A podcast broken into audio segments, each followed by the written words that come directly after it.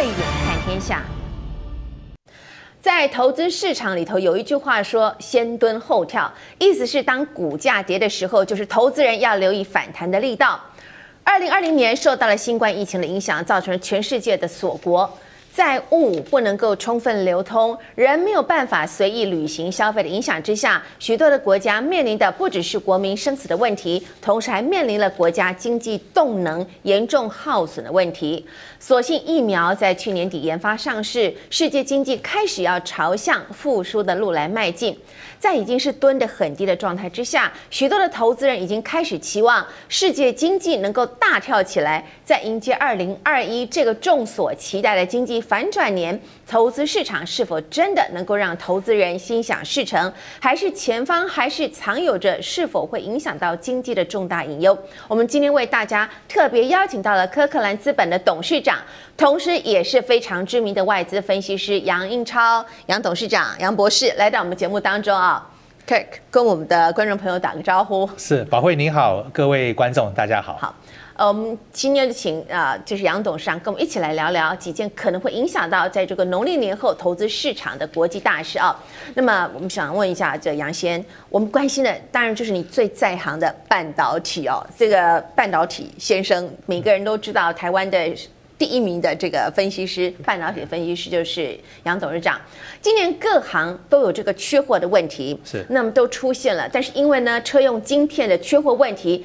瞬间让台湾被点名，成为可以说是掌握这个全世界，让世界经济齿轮能够转动动起来最关键的那一环，真的是让人想不到，一时之间，台积电跟台湾的晶圆代工厂商们变成会影响到各国国家安全的一个重要的因素啊！不晓得你怎么样看待这个问题？你研究半导体几十年了，是怎么想到有朝一日台湾台积电会变成一个举世瞩目的焦点？是真的很感谢我们台湾有台积电这家公司，是我们护国神山，让我们在台湾在世界上真的扬眉吐气。呃，从去年开始，美国政府一直希望台积电去亚利桑那设厂，是就知道台积电重要性。其实，呃，半导体是很重要一个产业，这很多人之前可能不太清楚。我觉得是这几年因为中美贸易战的关系，是川普跟中国打贸易战、打科技战。然后限制中兴，限制华为，大家才发现半导体的重要性。因为华为一没有晶片就出不了货了。然后那今年跟去年比较特别，就是因为 COVID 的关系，很多人不能出去上班，在家里远训教学或远训娱乐。那去年的电脑卖得非常好。是。的电脑卖得好的话，因为你想想看，之前可能每一个家庭可能一个家庭一两台电脑，现在的话每一个人到一个电脑，嗯，而且很多人电脑在家之前可能不够快，要换过快才能上网啊，做会议，嗯，所以电脑一卖好之后，很多晶片的产能就移到电脑去了，嗯哼哼哼，而且去年疫情刚开始的时候，其实车子卖的不好，嗯哼，我们讲远距教学嘛，对，没有人开车子了，是是，所以车厂也很大意，竟然就取消了很多单子，是，就赶快反过来了，所以晶片卖的很好，电脑晶片。手机晶片，那车厂车卖的不好，他们觉得就没什么那个需求，大家不出门。对，然后等他们发现车子卖好，再下单也来不及了，因为在晶圆厂下单，像台积电打比方来讲，晶圆代工的话，从下单到出货至少三个月时间，可能更久。是。要排那个制程，所以你是没办法插队的。今天做三个月再见。所以这车厂发现临时没有货，那其实缺货也缺了很久了，包括今年 DRAM 大涨，航运也大涨，航空股都大涨很久。只是我觉得汽车，大家突然发现，因为说汽车第一个可能大家用的比较多，对，而且另外的话，日本、德国、美国就国家进来，大家才突然发现这个重要性。是，就重要性已经很久了。我觉得是因为去年中美贸易战，呃，加上今年汽车才知道缺货，缺货其实缺货很久了。是。为什么这个忽然之间，全世界开始注意起台湾台积电半导体？对，竟然就是有一个报道，我们来看着彭博，我们做财经的人都知道彭博，他竟然用一句话来形容。他说：“全球对台湾的依赖度已经达到了危险的等级啊！”他说：“他 The world is dangerously dependent on Taiwan for semiconductors。”没错，讲的这么的严重哈。那么我们就是开始注意到说，现在大家都在讲，去年开始下半年半导体之间的并购开始热络起来。那么很多国家也都把台积电看成是这个唐僧肉，这个巴不得每个人都来咬一口，或者是希望可以收归国有，收为国有。您觉得台湾人眼中这个护国神山台积电未来？会有可能被其他的国家买走吗？绝对不可能。嗯，OK，我解释一下，可能记得几二三十年前有所谓的石油危机，是那个时候石油危机就是说，不管你有多好的飞机、坦克、快车，你没有油就跑不动。所以呢，石油是很关键的一个战略物资。现在半导体是完全一样概念。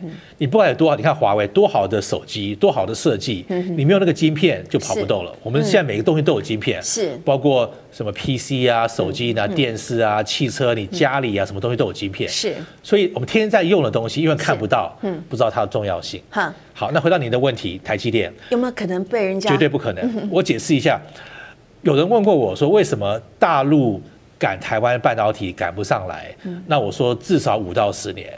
我最近听说一个业界大佬说，二三十年都赶不上来。哦，做半导体，台积电晶圆厂有三大关键、三大门槛。是，第一个门槛就所谓的 IC 设计，软体设计，像我们台湾联发科，就台湾之光。是，那 IC 设计的话，你需要一个特别的软体才能设计，有点像我们用电脑，比较用那个微软的视窗吗？一样道理。你 IC 设计不是什么都可以乱设计，你要很复杂一个软体设计。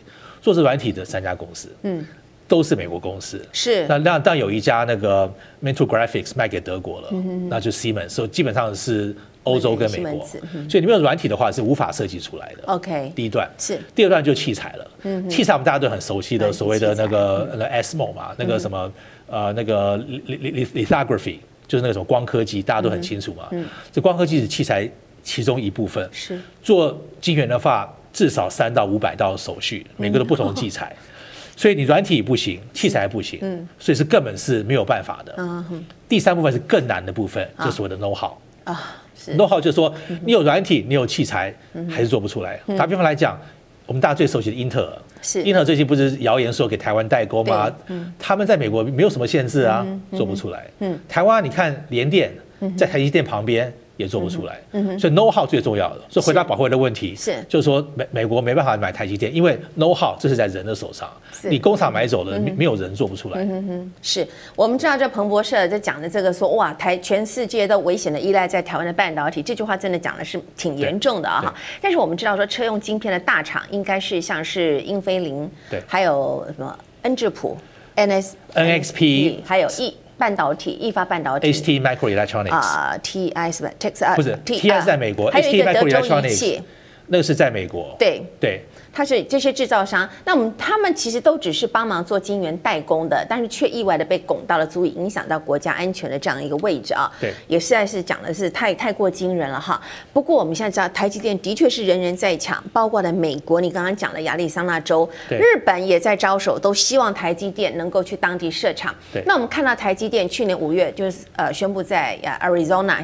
啊，新建了五纳米的晶片厂，哈，美国政府也要提供五十八亿的一个建设的资金。对，那么当然日本也强烈对台积电来进行邀约当中，你怎么看待这样的一个现象？那么其实台湾其实优质的呃半导体厂其实也很多，不只是一个台积电。那你看好哪一个下一个在世界上会崭露头角的半导体业者，会是台湾的哪些企业呢？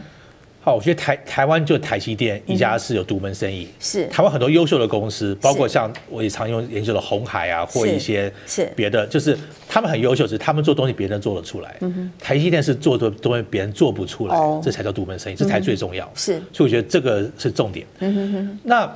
美国请台积电到凤凰城，就其实就就我家住凤凰城嘛，我家对面就是 Intel。对，呃，其实是对的，因为美国这几年就是一直强调说美国制造，嗯，很很大的原因除了经济之外，就国安问题，嗯嗯，因为东西的话你不自己制造，万一打起仗来，你的飞机啊什么东西都要自己制造，你你外包的就很危险了，所以美国需要台积电，所以我真的觉得台湾应该趁这个机会跟美国，就是谈判嘛。是对不对？不管是什么口罩啊，当然不叫口罩，当然是疫苗了。但现在是疫苗，对，就是就是互相帮忙嘛。我觉得他需要台湾，台湾也需要他们。是是。那台积，不管是现在是这个拜登来上任，他对于这个台积电在亚利桑那州的呃落户来设厂跟支持，会跟川普时代其实是绝对一样，美国也一样，欧洲也一样，大陆也一样。现在发现要自己做，给别人代工的话，很可能被切断。我觉得川普这种贸易战。帮大家提醒了一点，就是说，你的全球的供应链万一被切断就毁了。嗯，大家至少有自己能做的能力。嗯哼，那半导体，我跟你报告一下为什么这么重要。嗯，半导体的话，就是像你用电脑 CPU 做这种计算嘛。计算的功能的话，如果你计做那个做的太差的话，做做的很慢。对，什么五纳米，当越小的话做的越快，然后散热电，反正就是越来越好。你想想看，假设我设一个无人飞机飞弹，设飞弹的时候，它里面很多东西在计算的。但一直飞的话，一直要计算啊，所以要算它的高度啊、风度啊，或者是呃地那个什么地理位置。嗯，你算的不够快，可能还没射到就就反正后射错。嗯，这种精密度就是真的是国防问题。嗯，你像我们日常用的就是所谓的无人无人驾驶。是。我们单位谈 EV，我觉得 EV 这几年会进行非常好，很大原因就是因为晶片跟五 G，是因为你速度处理够快，很多资讯，你开车的时候无人驾驶可以知道说你旁边有没有车子啊，什么气候，很多有太多资料了。你慢的话没有办法算的话，你就不能很精准。所以回到我刚刚讲。那个无人飞机或甚至飞弹是要多精准的东西，或者你很多战斗机的话，你你算的比它慢，就被你就被它打到了，这是很现实的事情。是，所以真的是扯到国防。是，所以美国也紧张，中国也紧张。嗯哼哼，这电机博士杨博士他的这个观察，我不是博士，博士班没有毕业。他在最后是在呃 Columbia 那个博士班，没有毕业。那这个呃 Kirk 啊杨杨董他是呃普渡。我是普渡大学电机硕士学士，所以所以他对为什么他对于半导体会有这么多的这么研究跟钻研啊，跟他有精辟的呃精辟的这个看法，其实是常年累积的一个经验哈。那我们现在观察到这一波的车用晶片缺货潮，想要暂时止住，恐怕现在看起来是还有一点难度的哈，因为这个车用晶片整个制作过程一般哈，我们知道是它需要高温、高压的这样的一个操作的环境，制作的要求很高。非常的复杂，因此不会来讲，通常一般是不会轻易来转换的。所谓的生产线跟它的供应链，而且很多这个汽车的晶片供应商的生产线大部分在欧洲，还有一大批的这个封测厂是在东南亚。对，比如说这个呃英飞凌最大的这个封装的这个测试的产线就在马来西亚嘛。哦，我们都知道。那么现在不只是车用的晶片在缺，就连航运都在喊说，哎，缺柜、缺船，哦，缺人哦。到处都缺的情况下，有人说影响最大的地区应该是在中国大陆啊，对不对啊？为什么呢？中国大陆各大汽车制造商哈，算起来一年哈，它规划一年要接近六千万辆的这个产量。对。那么全球呢，整个这种车子车用市场的总产量也才八千多啊，八千万辆哈。所以说中国大陆将近占了六成多，不到呃，快要七成。如果说因此受到了重创。大陆的车市的发展的话，您觉得这个投资人现在是应该赶快下车跑了，还是该坚持下去？那么到底这个二零二一年对于这个电动车市，我们能不能够期待呢？好，电动车绝对是未来一个趋势，是，所以投资的话要往电动车走。所以最近红海涨得很好，是因为电动车，是，然后特斯拉就不用讲了，这个很大趋势。而且像拜登很多都宣布说，他以后他只卖。没有油的车就电动车，是，所以我觉得这个是一个趋势。所以现在投资的话，就这个趋势的供应链会非常好。那你刚才讲一些所谓缺货晶片，我觉得都短时的情况。哦，所以像我们投资来讲的话，长期投资者的话，就应该趁短期呃不好受危机入市。只要是好的公司，只要不会倒，只要是长期产品，这都是很好入市的机会。你可以想想看，我们之前二零零八年那时候入市不是赚一大笔？是，对，所以是就是说其实。有句话嘛，巴菲特讲的，就越恐惧你要越贪婪，越贪婪越恐惧，你要反向操作才会有赚钱的机会。你追高的话，巴菲特就看走眼了特斯拉。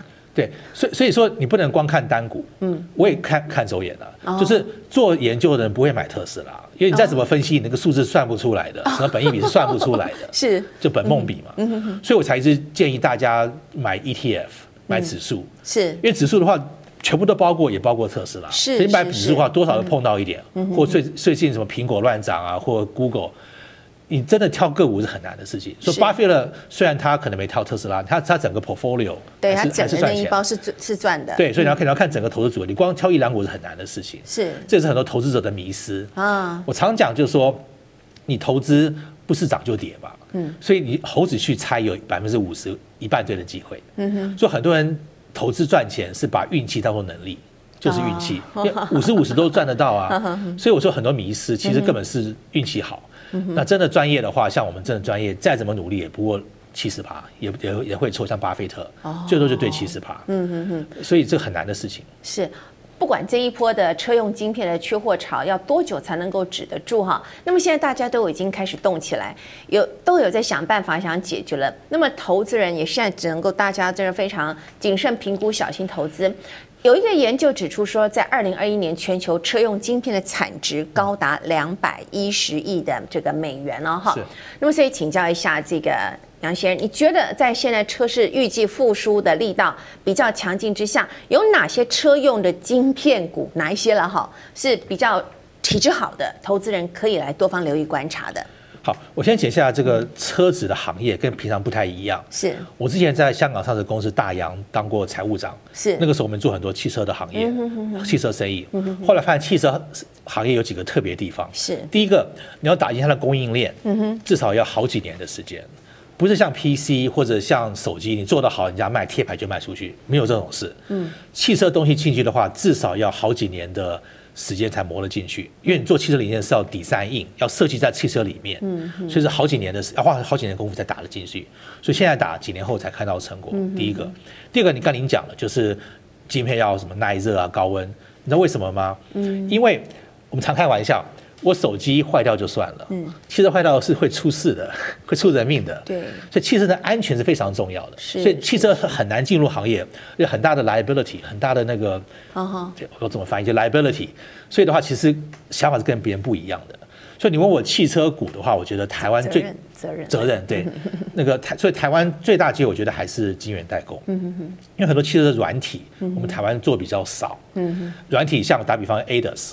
ADAS A D A S，就是有点像好像那个 Advanced Driver 那个 System，就是像你开车，你快撞到人家会会会逼会会那个响东西，或者你旁边灯会亮，就是让你开车更安全。这个系统很多软件都是以色列。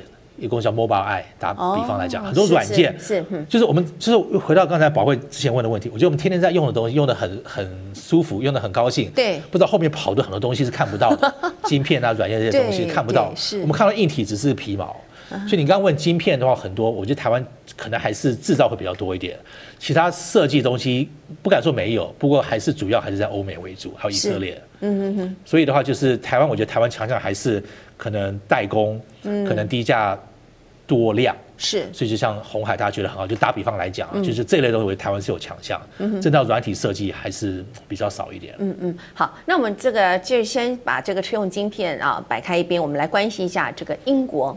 英国是终于现在已经正式的脱欧了嘛？哈，当时脱欧的理由，我们现在看脱欧现在一个月了，是哎。反映起来，大家来看，英国民众认为这个脱欧事件好像在对英国本身在进行一下内部的经济制裁哦，感觉上现在看看起来是这个样子哈。那你怎么样看待英国在脱欧之后的影响？你觉得英镑？它至少是全球第四大的这个所谓的热门交易的货币，对，那么同时也是全球第三大的这个外汇储备的一个货币啊。那你觉得脱欧之后，你觉得英镑还是一个值得投资人要花心思去关心的吗？而且现在有人说是欧元跟这个英镑一起在面临着下跌的趋势，而且才是一个开始哦。但是有的。另外的金融分析师也认为说，英镑还是值得期待的。那你觉得未来英镑你怎么看待它？好，我先讲个概念，嗯，就是通常不懂那个炒外汇人最好不要最好少碰。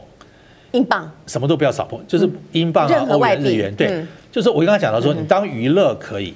因为你怎么猜有一半机会中，对不对？你如果没有当娱乐，因为这个东西是很复杂的东西，就像我当分析师，我分析师的工作是挑股票，我经常说叫大家不要挑股票，因为是很难的事情。是 OK，所以打比方来讲的话，我觉得大家对货币的看法，我个人觉得就是说，应该对你对你生活有关系的货币来看。哦，打比方来讲，我住美国、台湾两边跑，对，所以对我来讲，美金、台币就很重要。是对，对我来讲，英镑不重要，欧元不重要。日本不重要，所以我我常除了我常去日本玩，对不对？就是我的建议就是说，大家时间应该花在说对自己重要的货币比较有意思，就比较有重要性了。是对，因为你真的想去炒外币的话，多少职业，而且你自己会有感觉。对，自己的感觉就是跟自己的民生有关系嘛。是，你炒外币的话，有多少职业的外币专家炒不他炒不赢的？嗯，好，我今天讲嗯大约方向。那回到你刚才的问题，通常第一个从从经济来讲的话。经济体的话是越开放越好，嗯嗯，所谓的话越开放就关税越低，嗯嗯，你这样生意才做得起来，嗯嗯，所以像美国那么大的经济体，它不需要开放，它够大，是。对。那英国也够大，不过英国以前欧洲更好，嗯，就短期来讲，当然英国你刚刚讲的是比较辛苦一点，是。因为它跟脱欧之后很多关税要重谈，对。那台湾回来之后可能就慢慢好起来，嗯，OK，所以一个，所以像台湾就是台湾什么 FTA 什么都很重要，因为你国家小，一定要跟外面做生意，嗯嗯。第二的话就是我觉得英镑。就是我觉得应该会不错，嗯，因为你币值的强弱有几个东西要看，很重要的话就经济好不好，GDP，嗯嗯嗯，如果英国跟欧盟比的话，英国绝对好，嗯，因为欧盟的话，你虽然说德国、法国很好，其他很多国家什么欧洲四猪就整个拉下去了，嗯，所以经济这样讲的话，我觉得英国会比较好。所以你问我英镑跟欧元的话。真的用猜的，英镑会比较好。嗯嗯嗯。对，这这这。其实我们也注意到说，其实这个英国它现在也非常的积极，它为了要脱欧，也是很积极的跟这个非欧盟的国家来签签订一些所谓的这个自由贸易协定，包括了像是日本啦、新加坡啦，还有墨西哥，它都有一些呃斩获，甚至现在英国也要求要申请加入这个 CPTPP 啊。对。它非常努力想进入亚洲市场，同时它也想要稳住它这个英国的金融地位。但是就有报道指出，英国这么拼，就是想。想要跟美国并肩作战，哈，不论是在军事上还是经济上，不知道你怎么看待英国这样的布局？那么对于这未来一整年，你觉得啊、呃，经济的复苏会有帮助吗？嗯、那么你刚刚也讲了，台湾有可能跟英国签订 FTA 吗？BTA 吗？台湾是一定要签，签不签成我我不懂，我不敢讲。嗯、台湾是一定要签，因为台湾市场太小了。是啊，每次我在全球飞透透，嗯、我就常看到像新加坡，嗯、像刚讲的。以以色列或者是荷兰，大小跟台湾差不多，他们走出全世界，嗯，一定要当把全世界当做你的你的生意做生意的地方，才才有可能。所以台湾一定要签 FTA，美国签不签都还好，因为它够大，嗯嗯。那我住美国那么多年，我很明显的就是以前川普是要打一对一的战争，嗯。拜登是打群架，嗯，就拜登的话会联合欧洲、澳大利亚，所谓什么什么五眼联盟，或者要一起打群架，嗯，那欧洲离不开是另另外一回事了。不过川普那个欧拜登一定会找人越多越好。那英国就是跟美国基本上是一起的嘛，嗯，所以我觉得英国美国一定会站在一起，嗯哼，那那是那是一定的，因为他们觉得中国是很大一个威胁，嗯哼，尤其是不管是军事啊或经济，嗯哼，而且我觉得中国这几年就是，嗯，可能太太成功了啦，可能大家有点嫉妒，嗯哼，而且中国可能文化有点不一样，像打比方来讲，所谓的 intellectual property，嗯，那个智慧产权，对，就是美国以为是偷，中国觉得还好，就很多这种 这种。看的观法不一样的地方，嗯嗯，因为我在我在北京、南京都住过，对对，你在北京住过一年嘛？对，南京也住过，所以中国想法我还多少了解一点，嗯哼，不能说谁对谁错，想法不一样，嗯，所以我觉得大家对中国开始有点紧张了，嗯哼，其实就像之前八零年代对日本嘛，嗯，那后来对俄罗斯是，所以都会有了，所以我觉得您问我的问题就是，我觉得美国跟。英国一定会联合，一定会，一定会联合。好，我们现在就把这个问题焦点回到你最熟悉的美国。今年美国联准会的首场利率决策会议已经落幕了啊。那么在会议当中呢，鲍尔他就宣布利率政策不变，会维持资产购买的速度。对，但是也警告说，美国的经济复苏的速度还是在放缓当中哈。那我们也看到拜登上任之后，他拼命的签签签签了很多的所谓的行政命令啊，但是却被共和党批评说，你应该把焦点放在如何。让这个整个经济能够赶快刺激，把这个经济刺激上来哈。那么现在耶伦财长也已经就定位了啊。您觉得未来的美国经济是否还会有些什么值得让人期待的地方吗？好，我觉得美国经济这一两年会非常好。嗯，原因呢就是美国经济会非常好。这一两年，我跟大家报告一下，美国民主党跟共和党的策略是不太一样的。共和党他是希望经过减税的手段来刺激经济。嗯哼。减税的话，就是像之前川普就减税，让公司多点钱，不管是投资啊，或给员工或花费。嗯，那民主党的话，他的想法是希望说用加税，钱拿到再发给穷人。嗯，是这个这个做法。嗯，那两党各有好坏，只是说民主党这种收钱，嗯，呃，发穷人这个方法会比共和党快四倍，就效果快四倍。所以我觉得他这样的话，虽然说收入高的税可能高一点，不高兴，不过对经济的话，我觉得是比较好好一点。第二的话就是很明显，拜登上来，他先把美国搞定，嗯，他一定要把经济救起来，嗯，他就乱印钞票，大印钞票，嗯，对，所以的话，我觉得像川普要发六百，他发两千块一个人，对，所以我们都很高兴啊，他拿两千块，他就撒钱，嗯，撒钱到好处是短期可以经济救起来，嗯，只是出来混总是要还的，对，三年之后就就完了。这是两年是不错的，就这两年钱多经济好，然后你绩息又低，会看得很漂亮，那股市就乱涨嘛。嗯，这两年是非常好。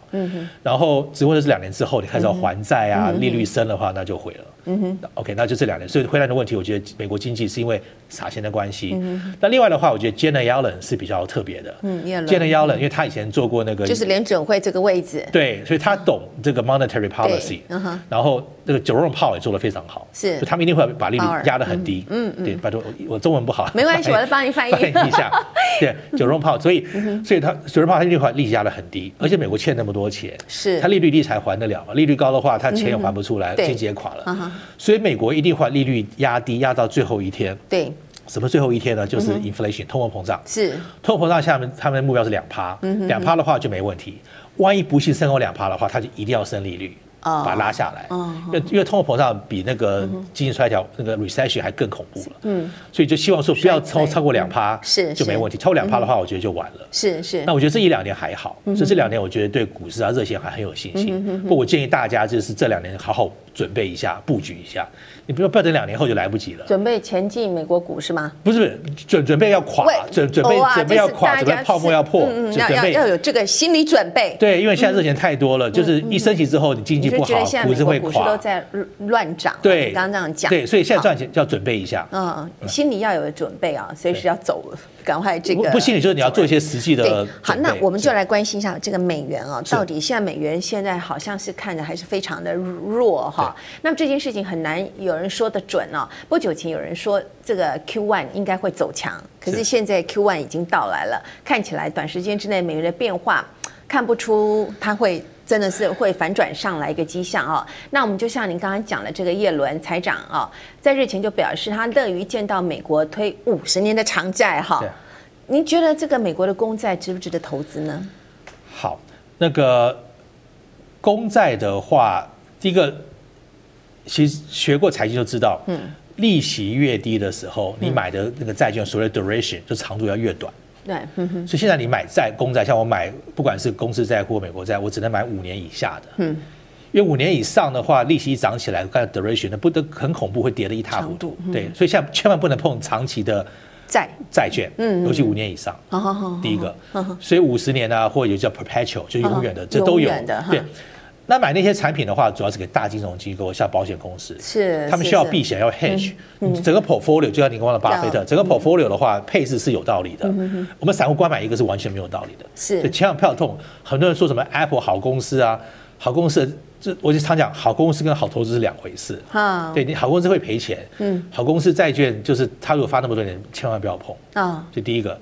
所以你利息低，不要碰国债。是利息低不要碰国债。好，那么其实我们现在哎，债券不要碰，那是债券。然后现在来讲股市哈，对，台湾呢，这个从去年开始掀起呃掀起了一股这个全民的这个股市的热潮，不只做台湾的股市，对，也大家也现在对于这个美股非常的观望啊。对，那么所以就是大家都持续在学习在投资理财哦。对，这个市场的讯息是很重要的，但是现在市场讯息也是很纷乱的哈。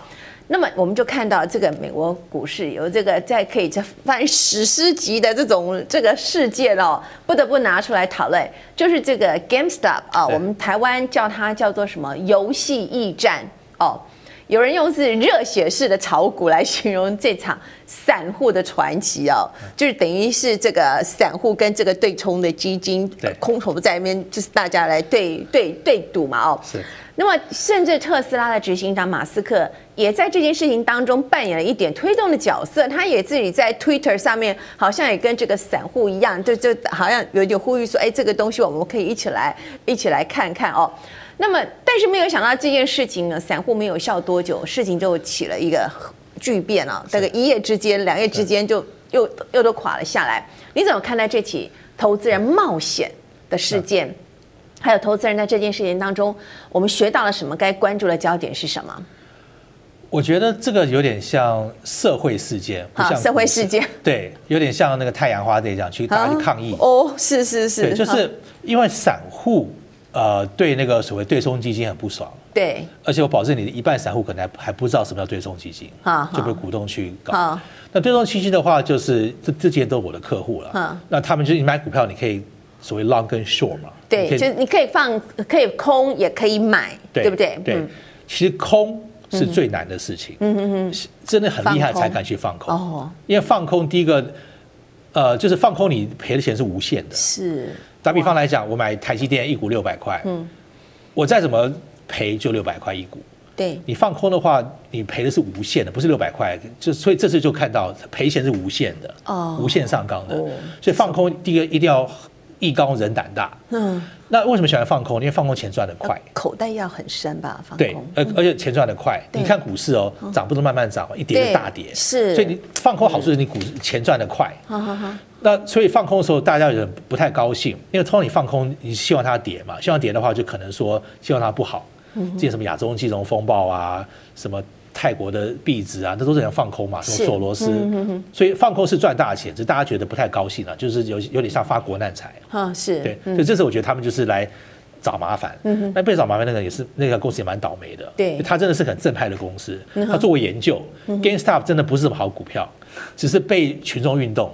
对群众运动的话，就大家筹钱去 去斗他。是。那群众运动等于就捐钱嘛，捐钱去搞他，是搞到没有错。只是说捐钱人不知道说，因为股市还是回到基本面，还是有所谓的供需嘛。就你一直买当然涨啊。那涨的话，一定会有人像我就会卖掉，我想赚钱。就要出场。那笨的人等在那边就回来了嘛。所以一定大家都赔钱。嗯。就是你那个秀人的公司也倒霉。大部分还是赔钱，就有一些比较聪明的人就赚很多钱。嗯，所以这个我觉得是看着社会运动比较好。嗯，跟金融是一点关系都没有。哦，是这样子。对，而且以以后也不太可能会发生了，因为找这个机会，因为第一个有法律的问题嘛，你在那边操纵股票。那我觉得呢，Elon Musk 他他也是可能就是马斯克，对，他也是比较年轻啦。他也是可能就是用推特，就群众在参与，大家哎，大家我们可以来搞这个。不过他现在说他他他就想要休息了。对，可是也不知道他会不会两三天之后又又又上去。对，对，他是比较特别的，他其实是我一个同学的以前的室友，在加拿大的时候 听说他很多八卦，他真的是蛮厉害的。不过你记不记得他可能一年前吧，他自己都讲说特斯拉股票很贵，记不记得他？讲话那个是可能十分之一钱的价钱了。是是是，所以就是很多人讲话你就听听就好了，就觉得可能很高兴啊，或者是。就爽一下啦，不跟那跟事实面还是要经过分析。是是，所以 Gamestar 我觉得听说你可能会拍成电影嘛。啊有有，对，现在已经是有人这个投资拍成电影了，就很有娱乐性。哈哈哈，不跟事实是两回事啊。这样子哈，对，我们还是要有很冷静的这个啊这个心态，对，还要有这个很清楚的头脑来分析这个未来哈。所以不管你是投资股市、债市。做汇市，你就觉得汇市是我们一般的人比较，呃，千万比较比较要很小心谨慎的，因为不是我们太熟悉的一个领域。对，你会发现，我一直建议大家就多做功课。嗯，你多做功课，很多一点知识，你就会比较做对的判断。嗯哼哼。像汇市不能不碰，或股市，只是说你要知道说你你的对手都是这种专业经纪人，专业，他天天在那边斗，就你你自己想谁的胜算大嘛？嗯。那我刚刚讲的就是说跟跟赌博就跟跟投盘正反一样。嗯哼。可能。对了很多次都是运气，那对，因为人家花多少时间、多少功课在那边天天研究东西，是，是，所以我不是说不能碰，你当娱乐可以，像我喜欢去澳门赌场可以啊，当娱乐，当投资真的好好做功课，好好做功课。好的，今天非常感谢科克兰资本的董事长杨逸超先生来到我们的节目当中，分享这么多的投资资讯，正经正经。政治跟经济总是脱离不了关系的。想要在二零二一年的投资市场掌握先机，您需要的不只是股市消息，还有更多牵动经济的国际大事，我们都会为您来审慎的挑选。以上就是今天的慧眼看天下。未来还有更多重要的国际局势消息以及背后的这个内幕跟角力，请您持续锁定。同时也欢迎上 YouTube 网站来订阅以及分享。我是黄宝慧，祝您晚安。